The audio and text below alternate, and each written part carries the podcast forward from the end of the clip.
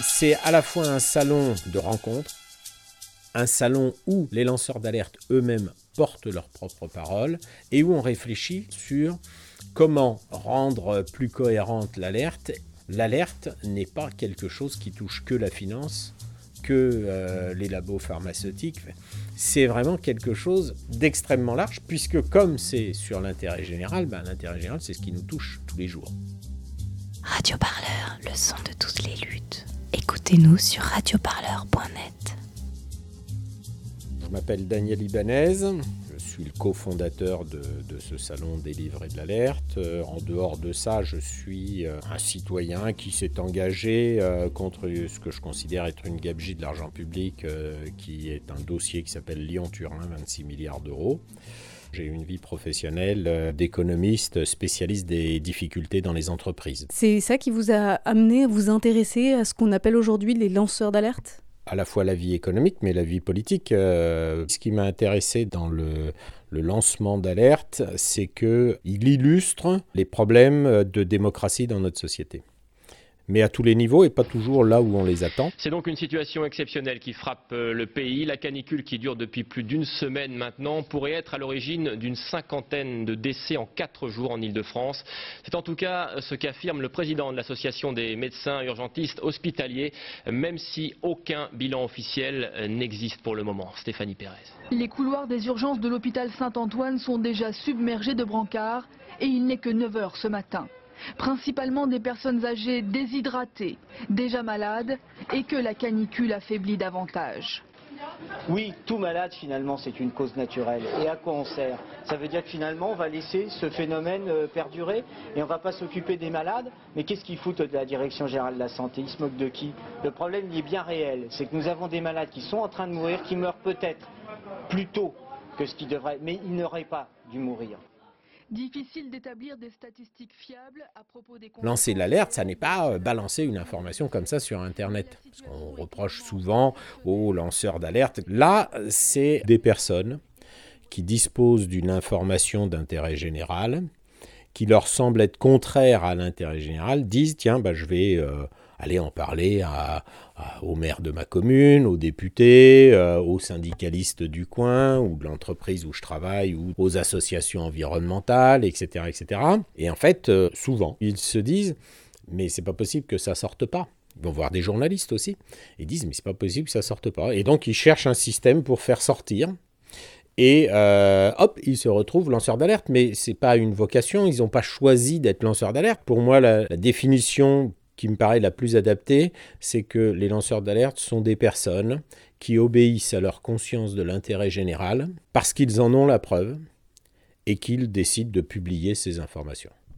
Ce qui veut dire qu'un lanceur d'alerte, c'est quelqu'un qui met sur la place publique quelque chose qui était connu déjà. C'est pas forcément caché, secret, les informations des lanceurs d'alerte. Ça peut être des informations qui sont déjà un peu là, auxquelles on peut avoir accès, mais qui sont pas publiques, dans le sens où le public ne s'y intéresse pas.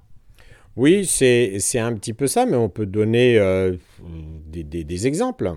Euh, Irène Frachon, euh, quand elle part sur le médiator, c'est parce qu'elle a vu qu'il y a une molécule qui l'interpelle, il y a des maladies cardiaques qui l'interpellent, et effectivement, normalement, n'importe quel cardiologue aurait pu faire le boulot. Invité du Trésor de France de Irène Frachon, bonjour et merci d'être avec nous. C'est vous qui avez révélé euh, cette affaire du Mediator dans un livre publié il y a quelques mois. Il s'intitulait Mediator, combien de morts? Vous avez même été obligé de changer de titre. Euh, vous êtes médecin, vous avez mené une véritable enquête de police pour prouver la dangerosité de ce médicament. Comment réagissez-vous à ce rapport qui est publié aujourd'hui par l'Agence de santé? Alors je réagis, euh, bien sûr, je suis très soulagée de voir que la vérité, que la question censurée, qui a été reposée heureusement par d'autres, notamment Gérard Bapt, a pu enfin aboutir à un début de vérité. C'est le minimum qu'on doit aux victimes que je connais personnellement et qui tous les jours ont peur de mourir, mhm. qui sont essoufflés, qui prennent des médicaments et qui savent que c'est lié à l'exposition à ce médicament. Quand vous dites euh, début de vérité, ça veut dire que ça peut être pire que 500 morts? Oui, parce que euh, c'est très clair. Hein, dans le rapport, il s'agit d'une estimation basse qui tient compte des morts qui sont arrivés à l'hôpital, qui ont eu le temps d'avoir un diagnostic. Nous avons vu tout à l'heure le, témoignage d'une femme qui est morte chez elle. Elle souffrait d'une valvulopathie typique. Est-ce que le laboratoire Servier qui fabriquait... Est-ce que le livre a une importance particulière quand on est un lanceur d'alerte?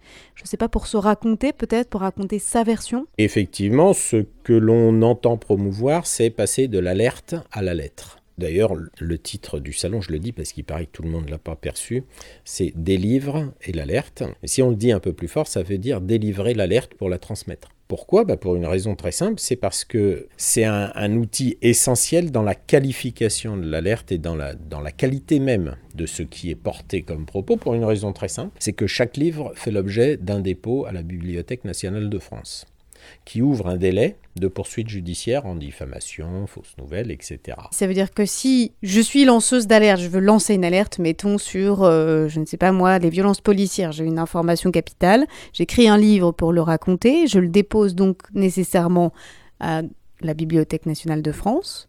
Ça ouvre un délai de trois mois pour poursuivre ou bien pour des diffamations, parce que vous auriez dit euh, un tel a fait ça alors que vous n'en avez pas la preuve, etc., ou qu'il ne l'a pas fait, etc., ou bien des injures publiques, ou bien une fausse information, etc. Donc à partir de là, vous avez ouvert ce délai. Au bout de trois mois, c'est prescrit. Et puis, il est aussi un outil finalement de reconnaissance par rapport au monde journalistique.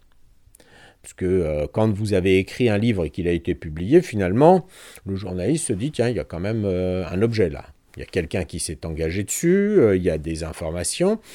L'information, elle est écrite et euh, que le débat, là, il est quand même beaucoup plus factuel que simplement une discute, j'y crois, j'y crois pas, je discute de ci, je discute de là, oui, mais je pense que... Non, non, non, c'est pas je pense que, c'est écrit. Vous avez le programme du, du, salon sous les yeux et vous avez reproduit euh, dans ce programme la Déclaration des droits de l'homme et du citoyen, elle fait partie du programme. Donc en fait, c'est un salon euh, des lance, du livre des lanceurs d'alerte, mais c'est aussi un peu le salon de la Déclaration des droits de l'homme et du citoyen, en fait. Ben, C'est-à-dire qu'il n'y a pas de lanceur d'alerte sans droit de l'homme et du citoyen. Parce que, euh, voilà, regardons ce qui se passe en Turquie, en Arabie Saoudite, euh, peut-être même au Brésil d'ici euh, très très peu de temps. Ben, il n'y a pas de lancement d'alerte sans démocratie, sans république, sans valeurs fondamentales et sans droit fondamental. Et donc, finalement, on parle souvent de protection des lanceurs d'alerte. Nous, on parle plutôt de protection du lancement de l'alerte. Et la meilleure protection, c'est l'exercice le plus large possible des droits fondamentaux des citoyens. Et en fait, tout le salon sera toujours connecté euh, à ces droits fondamentaux de la République. D'accord? On a une table ronde sur la police. Le, le titre, c'est Police, où est le malaise? Parce que clairement, il y a un malaise du côté des policiers, il y a un malaise du côté de la population. On a une affaire Benalla qui euh, pose quelques questions sur comment se fait-il que des policiers, commissaires, puisse encadrer un gars qui procède à des interpellations alors qu'il n'en a aucun droit. Et alors c'est intéressant de voir le droit fondamental puisque le droit fondamental, il dit la garantie des droits de l'homme et du citoyen nécessite une force publique. Hein, donc on est là pour protéger les droits de l'homme et du citoyen. Cette force est donc instituée pour l'avantage de tous, et non pour l'utilité particulière de ceux auxquels elle est confiée. Il y a un, un, fossé béant entre ce qui a été fait et la sanction. Et dans et ce fossé, fait... de, derrière ce fossé béant, évidemment, rien de chemin, une volonté de protection, vous diriez? Oui, bah oui, il a été protégé, Alexandre Bellala. Alors, euh, ne me demandez pas forcément pourquoi, euh, ça c'est la suite de l'enquête qui le montrera, mais il a été protégé.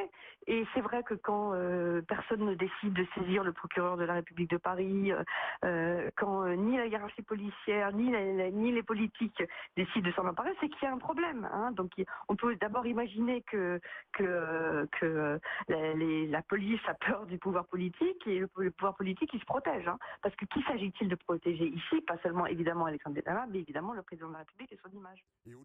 Euh, ce salon des lanceurs d'alerte, il est à l'image des lanceurs d'alerte. Je voudrais que vous nous disiez un peu en deux mots comment vous l'avez organisé, parce que euh, ce n'est pas du tout un salon où l'argent euh, coule à flot et où les gens viennent parce qu'ils sont grassement payés. Pas du tout. Vous êtes une petite équipe, vous êtes une équipe bénévole, vous êtes un collectif qui a organisé ce, ce salon du, du, livre des lanceurs d'alerte. Euh, voilà, est-ce que vous pouvez juste nous dire si ça a été, si c'est compliqué d'organiser un salon avec, voilà, juste des forces vives bénévoles et volontaires alors de ce point de vue-là, le, le, salon est intéressant. Je, dois d'abord dire que l'entrée est libre et gratuite. Que ce salon n'existerait pas s'il n'y avait pas un libraire, libraire indépendant.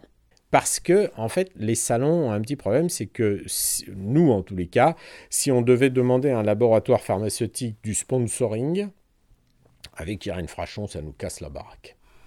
Alors, on aurait pu demander à Areva ou à EDF, mais avec la CRIRAD, ça nous casse la baraque. Et ensuite de ça, effectivement, on est une équipe de bénévoles et puis après, ben, euh, il y a bien sûr des choses à financer, hein, euh, les impressions euh, des programmes, les affiches, voilà, on se déplace, etc. Et on, on, finance ça avec nos cartes bleues. C'est vraiment important de rester libre parce que c'est finalement très simple.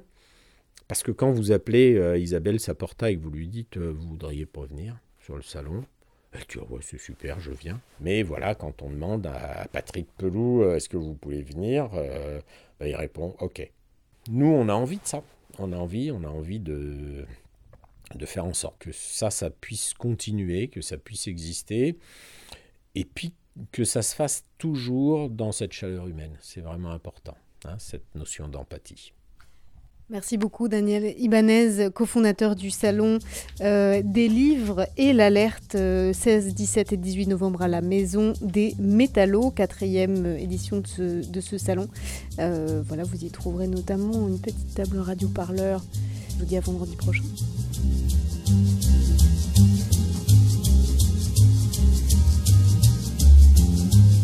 Radio, parleur, de toutes les luttes.